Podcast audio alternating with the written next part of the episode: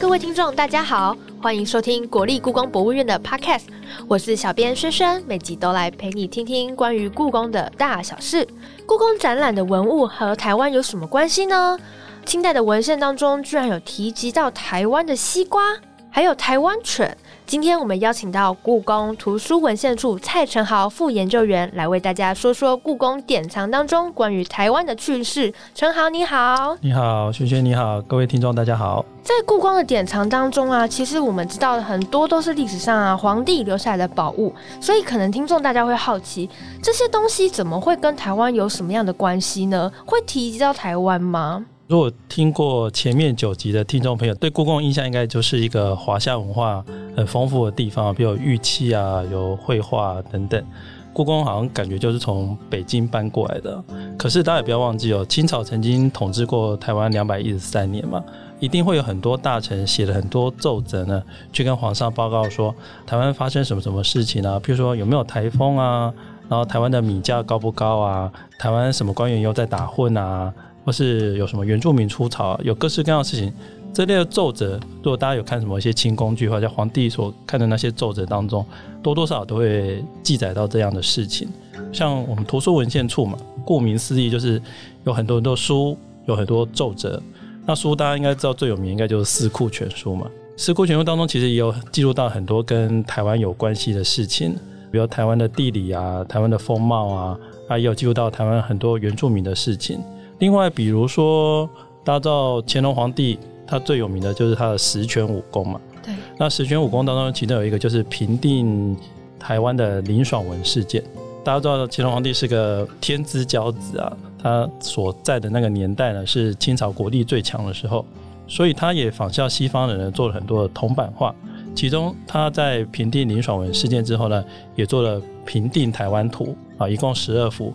把当时战役的情况给画了下来，所以故宫其实某种程度来讲也是非常台湾的啦。那我们其实最近在看资料的时候，有看到，甚至啊，刚刚您说的台风啊、米价这些，感觉是比较反映到那个生活这些东西要来告诉皇上嘛。但是怎么会提到西瓜呢？是因为皇帝爱吃西瓜吗？还是什么关系？当然应该。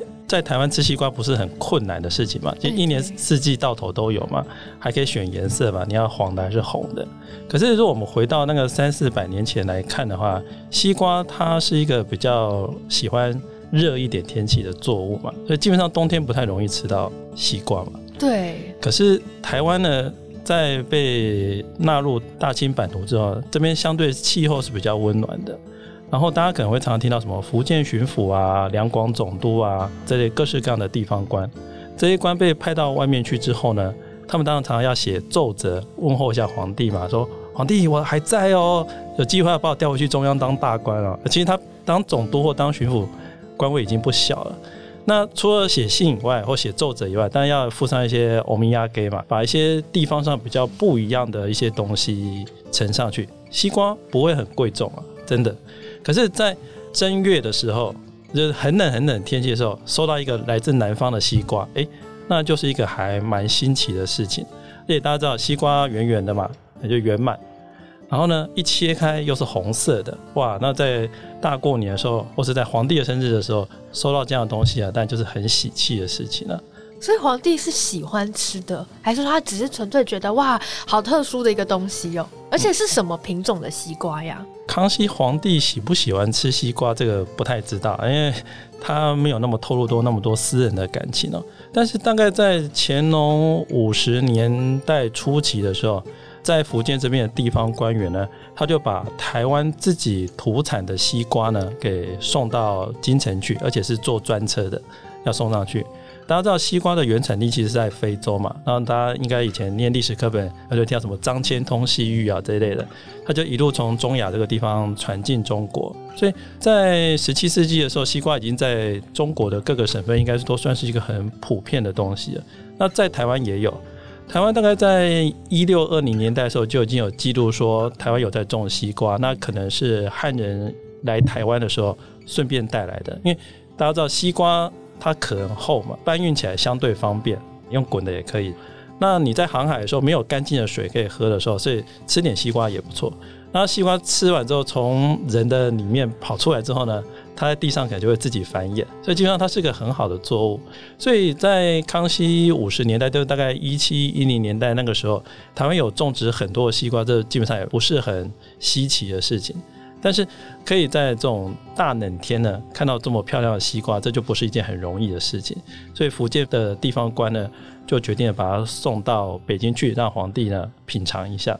他们一次大概会送几颗西瓜？这个会有记载吗？一开始都大概有上百颗哦。大家知道康熙皇帝他其实是个很有科学好奇心的人，他常常会把各地收集过来的物种呢，就分到不同的地方去种种看。大家最重视的当然是稻米嘛，因为稻米攸关于民生了。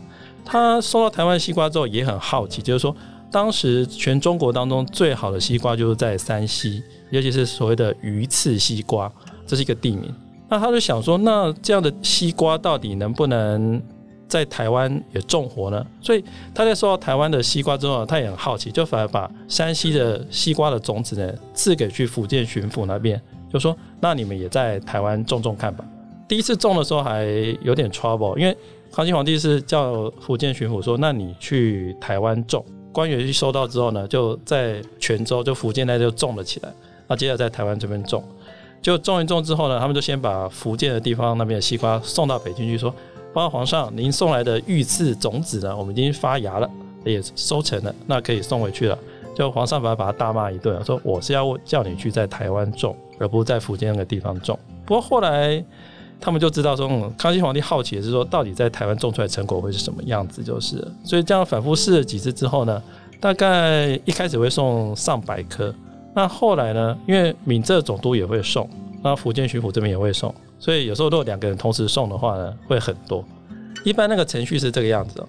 台湾的地方官呢，大概会先收成个两三千颗，要那么多干嘛？皇上有几个位要选，对不对？对，要选，因为你渡海之后，砰砰砰砰，总是会撞坏一些嘛。然后到了巡抚衙门或总督衙门之后呢，哎，又要再挑，那你总是要多挑一点嘛，免得一路送到北京去坐马车、坐运河会坏掉。所以一次一开始要两三千，可是皇帝后来就规定说每个人只能送八十颗。后来曾经有官员想要偷偷多送一点，马上到了雍正皇帝的时候，大家知道四爷是个蛮严厉的皇帝了，他就会规定说谁叫你们多送的，只能八十颗。后来就说啊，你们不要每个人都送啊，三四十颗就好了。现在规定说送十二颗就好了。到了乾隆皇帝这就说好了，一次送十颗就好了。越送越少，越送越少，因为一开始可能还蛮稀奇的。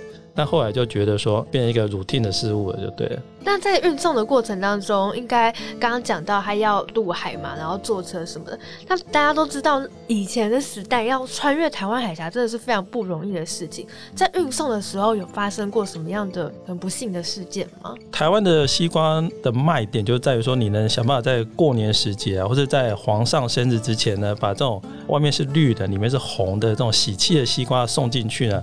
他们那时候取了一个名字叫万。寿果，恭祝皇上万寿嘛。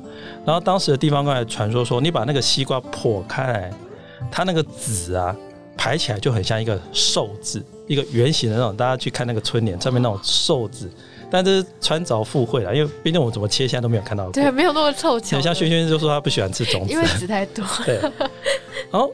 那时候冬天运过去，刚好就是那个东北季风最强的时候，所以曾经有遇过那种，就是船开出去了，就在澎湖等了半个月都还没有办法再继续开船的情况，所以有时候就会迟到，然后还要跟皇上写奏折说啊，抱歉抱歉，因为路途遥远啊，还是怎么样，没有办法准时送达，有时候会遇到这种情况，因为。毕竟黑水锅要顺利往来，有时候并不是很容易，就是了。的确，听完西瓜的小故事，我们今天还有另一个聊聊故事，就是台湾犬。以前我们都会讲台湾土狗嘛，现在要证明台湾犬，就是路上的那些小黑啦。小黑也曾经漂洋过海来见过皇帝吗？首先，我们应该要来思考一个问题，就是说，康熙皇帝所看到的狗啊，到底是黑的还是白的？哦，也对，这是有可能的。因为但现在大家可能对台湾犬好像一定都是黑的嘛？对，台湾甚至还有说什么一黑二黄三花四白这种俗谚，对不对？其实狗是台湾人一个很亲近的好朋友。我们从那个新石器时代的那个考古遗址当中就可以看到有狗的那个骨骸被挖出来嘛。像南科那边还有所谓的台湾第一犬，在一六零三年的时候，有一个人叫陈帝，他来到台湾的时候呢，他就特别观察一下台湾原住民的情况，就发现说，台湾的狗已经是被养在部落里面，它不是那种野狗，就对，它是跟原住民很亲近的狗。其实说，台湾的犬已经跟呃当地的原住民呢，其实生活在一起，然后它也是打猎的好帮手。那平常可以在晚上时候可以示警嘛，万一别的部落来出草的话，狗会先叫等等。那它其实是对原住民讲是很亲密的好朋友，尤其是在打猎的时候嘛，通常就是先放狗去追鹿，然后等鹿跑累了，然后狗再扑上去，然后猎人在后面呢就射箭，啊，就是一种分工合作。那平常跟他们就跟一家人一样是住在一起的，所以台湾土狗对于当时的官员来讲呢，也是一个重要的产物嘛，所以。在康熙五十六年的时候，当时有一个总督叫做觉罗满宝，他就想要派遣一个原住民观光团，想要去北京让康熙皇帝看一下，因为康熙皇帝从来没有看过台湾原住民是什么样子嘛。所以他就想说，那我们就组一个团，就到北京去让皇上看一下。因为在康熙五年年代的时候呢，地方官们都会宣称说有很多原住民来归顺，但那这归顺这两个字是官方的讲法啦。对，那你口说无凭嘛，总是要让皇上真的看看说这些人是长什么样子。那去北京呢，除了携带欧米亚给嘛，还要带弓箭，就是武器嘛。然后原住民的好朋友呢，就是土狗，当然也要跟着去哦。那我们从康熙五十六年那个闽浙总督呢，一个贡单，那贡单是红色的，非常非常特别哦。闽浙总督呢就提说，那我这次到北京去呢，除了派这些原住民以外呢，还带了芒果、稻米、猴子，那甚至还有台湾犬。那他还特别注记说，这个台湾的狗呢，试过可以抓鹿，效果很好，向皇上大力推荐，就对了。不过康熙皇帝看了之后，写下两个让我们觉得有点尖界、有点尴尬的字，他写个无用，无用，哎对，然后写个不及经理好狗。是，其实如果大家来故宫看过那个什么石俊犬那种书画的话，应该就可以看得出来，哇，其实康熙皇帝平常看到的狗都是那种西北、东北那种非常勇猛或者很漂亮的猎犬。台湾犬就跟台湾人一样嘛，是。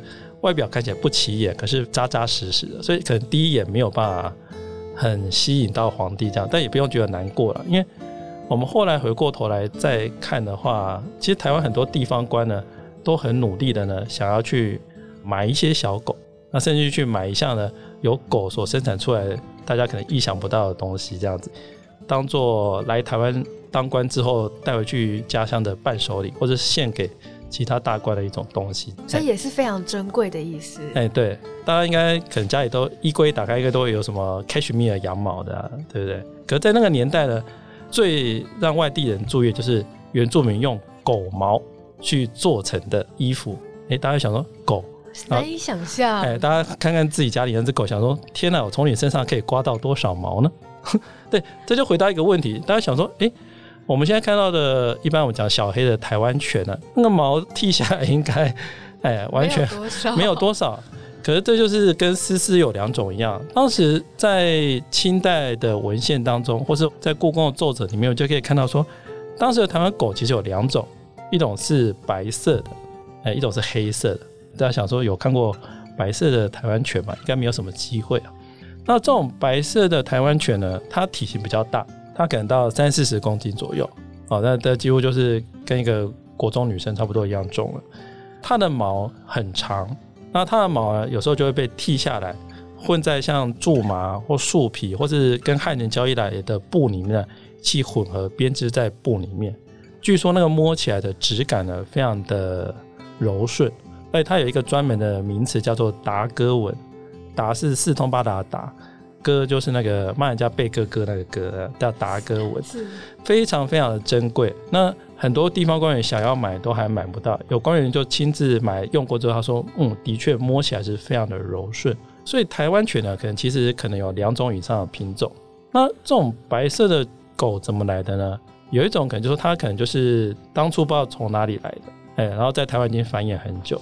第二就是在荷兰东印度公司，他们在统治台湾的时候，他们可能为了要休闲娱乐，或是为了要展现自己那个统治长官的威仪呢，他们也引进了很多那种欧洲的那种长毛犬。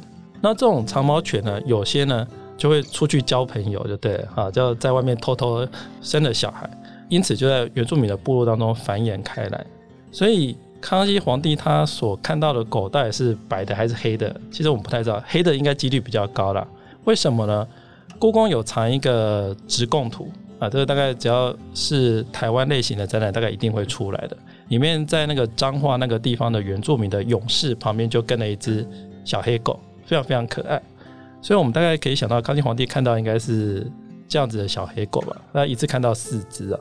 那应该是还蛮有趣的，就会觉得哎，怎么瘦瘦黑黑小小的那种感觉？对，所以康熙皇帝说无用，并不代表他真的无用，只是说他平常看惯了其他的种类就是了。对。那陈豪，你刚刚说到那种比较大的白色的这种狗啊，现在我们好像在台湾比较没有看到了耶，还是说它有对应到我们现在知道哪种品种的狗吗？嗯，没有办法知道，它大概在十八世纪晚期的文献资料当中就大概都消失了。那但有些科学家可能就推测说，因为它的基因可能比较容易被人家啊混合嘛，对，它被其他比较强势的些占走，所以大概到十九世纪之后的一些官员文人，他们就会记录到说，他们想要再去买这种或者看这种白色的狗，它基本上都已经看不到了。